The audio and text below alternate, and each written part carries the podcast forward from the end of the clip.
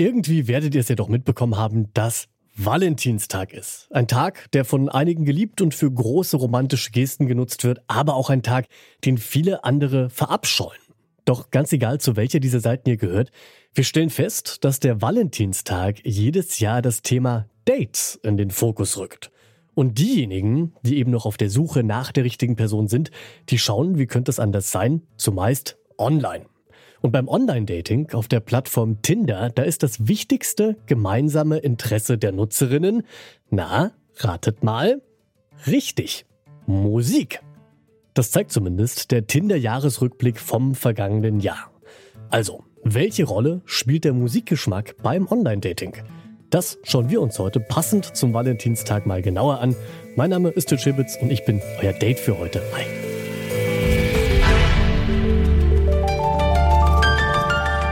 Zurück zum Thema.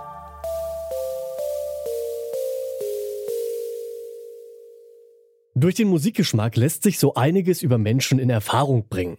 Deswegen kann man in vielen Dating-Apps wie Tinder oder Bumble das eigene Profil zum Beispiel mit Spotify verknüpfen. Und in den USA gibt es sogar die App Winally, die Menschen nur aufgrund des gleichen Musikgeschmacks zusammenbringen will. Wie genau das funktionieren soll, das erklärt die Gründerin von Winely, Rachel Van Norwick, hier im US-amerikanischen Dash Radio. I'm the CEO and founder of Vinally, which is a dating app that's based on music compatibility. So Vinally takes your uh, Spotify listening data and combines it with a few questions around how you like to listen to music and the importance of music in your life and then produces matches. Wenn der Musikgeschmack also reichen soll, um Menschen miteinander zu verbinden, dann schauen wir doch mal, welche Songs bei Tinder in Deutschland im letzten Jahr am häufigsten verlinkt wurden.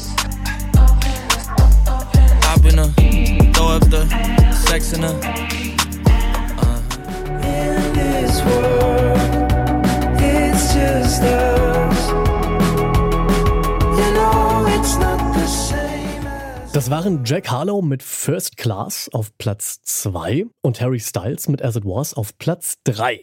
Welcher Song 2022 in Deutschland am häufigsten auf Tinder verlinkt worden ist?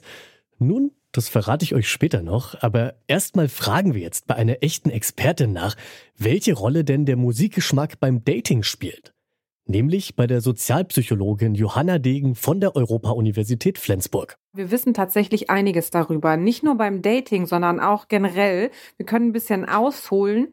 Wenn wir uns anschauen, wie sich Individuen positionieren in der Gesellschaft, dann spielt Musik eine große Rolle, mitunter größer als der Kleidungsstil zum Beispiel, eben weil es für unsere Identität bedeutsam ist und wir uns so zuordnen. Und zwar nicht nur in Sachen von Geschmack, sondern auch sozialer Rangordnung und auch Stereotypen. Und da schreiben wir auch bestimmten Musikgeschmäckern Charaktereigenschaften und Werteorientierungen zu. Das ist also ziemlich ausschlaggebend.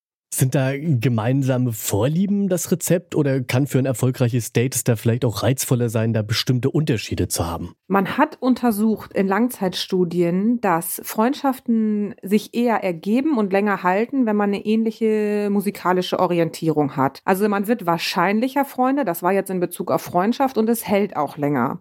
Und dann gelten bestimmten Musikgeschmäckern bestimmte Attraktivitätslevel. Also einmal geht das dabei um Klasse, das würde man jetzt vielleicht nicht mehr benutzen, oder Milieu kann man sagen, aber es beschreibt was sehr ähnliches. Zum Beispiel klassische Musik oder Jazz.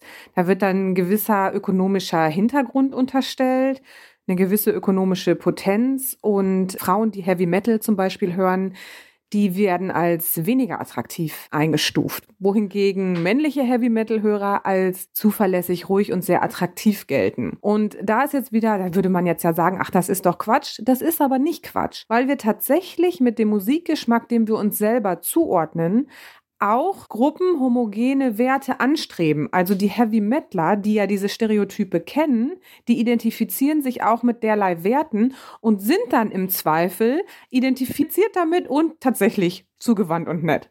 Nun habe ich in einer Studie von 1989, also noch weit, weit vor der Zeit von Online-Dating-Plattformen gelesen. Da haben zwei Kommunikationswissenschaftlerinnen aus den USA herausgefunden, wie sie eben schon meinten, dass Männer, die lieber Metal als Klassik hören, eben als deutlich attraktiver wahrgenommen werden. Oder dass es Menschen, auch wissenschaftlich untersucht, unattraktiv macht, wenn sie Country hören. Können Sie das erklären, warum dann Musikrichtungen wie Klassik oder auch wie Country dann im Gegensatz zu Heavy Metal als unattraktiv wahrgenommen werden?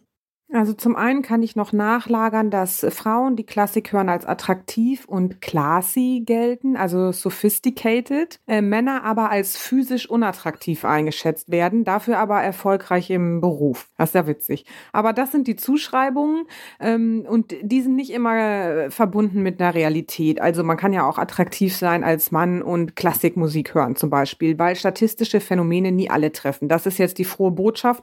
Falls jetzt schon einer denkt, oh Mann, das kann ich so so nicht weiter fortführen. Ja, Stereotype und Gruppen, wie kann man die erklären? Man kann die Interessen dahinter erklären. Also, es ist immer interessensgeleitet. Die Gruppen, denen wir uns zuordnen, die wollen wir, dass die gut positioniert sind, weil wir dann selber gut positioniert sind. Da gibt's dann immer viele Quotes auf Instagram, dass wir alle vorurteilsfrei sind und nicht vergleichen. Das stimmt aber nicht.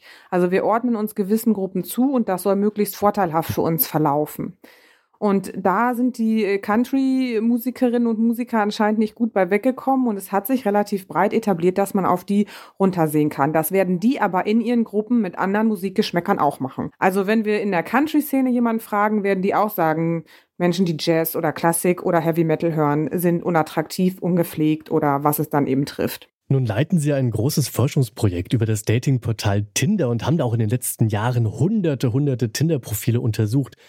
Was würden Sie denn sagen, vielleicht nochmal zum Abschluss so generell? Wie stellen sich die Menschen denn dort so wahr? Wie wollen sie nach außen wirken? Tatsächlich spielt Musik da eine große Rolle. Also viele verknüpfen ja ihren Spotify-Account oder geben ihr Lieblingslied an oder auch den Musikgeschmack oder dass sie zum Beispiel Konzertgängerinnen und Konzertgänger sind. Und das macht schon auch Sinn, weil wir tatsächlich damit unsere Identität ausdrücken. Also wir haben das Gefühl, wir können mit Musik stärker unsere Identität ausdrücken, als zum Beispiel darüber, welche Bücher wir lesen. Also wir glauben, es spiegelt uns sehr gut wider und wir können damit sozusagen ein Vibe transportieren. So sagen das unsere Probandinnen und Probanden. Also man findet gar nicht die vielen Worte, die man mit einer gewissen Leichtigkeit mit einem Lied transportieren kann. Und da identifizieren wir uns sehr stark damit und haben das Gefühl, der andere das Gegenüber versteht das auch und wir wählen auch dementsprechend. Zum Beispiel gibt es dann Männer, die sagen, Frauen, die Taylor Swift hören, match ich nicht, weil damit könnte ich nicht leben.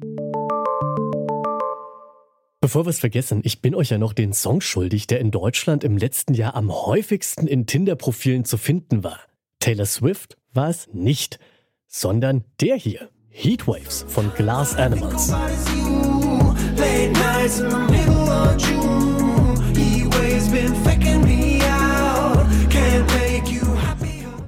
Sag mir, welche Musik du hörst und ich weiß, wer du bist. Naja, ganz so ist es zwar nicht, aber der Musikgeschmack, der spielt für viele durchaus eine wichtige Rolle beim Online-Dating. Unter anderem über Musik versuchen wir unsere Identität auszudrücken und bestimmte Werte zu vermitteln. Und natürlich kann es, wenn wir mal an die analoge Welt denken, auch verbindend sein, dann gemeinsam auf ein Konzert oder ein Festival zu gehen, weil man eben die gleichen Künstlerinnen mag.